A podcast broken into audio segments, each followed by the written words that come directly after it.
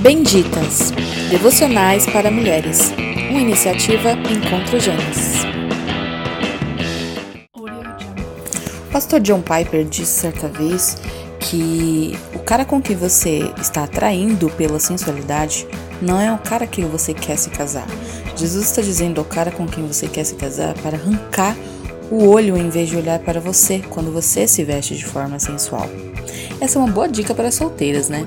Caso você esteja conhecendo uma pessoa, essa pessoa te olha com esse olhar e fala algumas de suas características físicas, corre.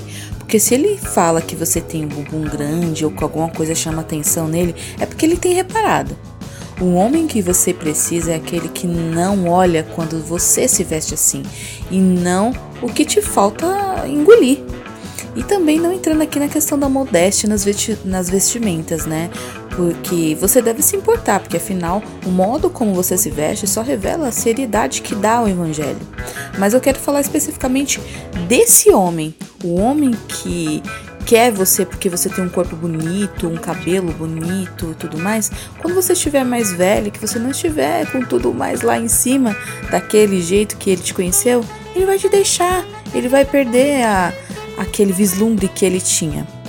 O homem santificado no Senhor é o que você precisa. Amém? Beijão!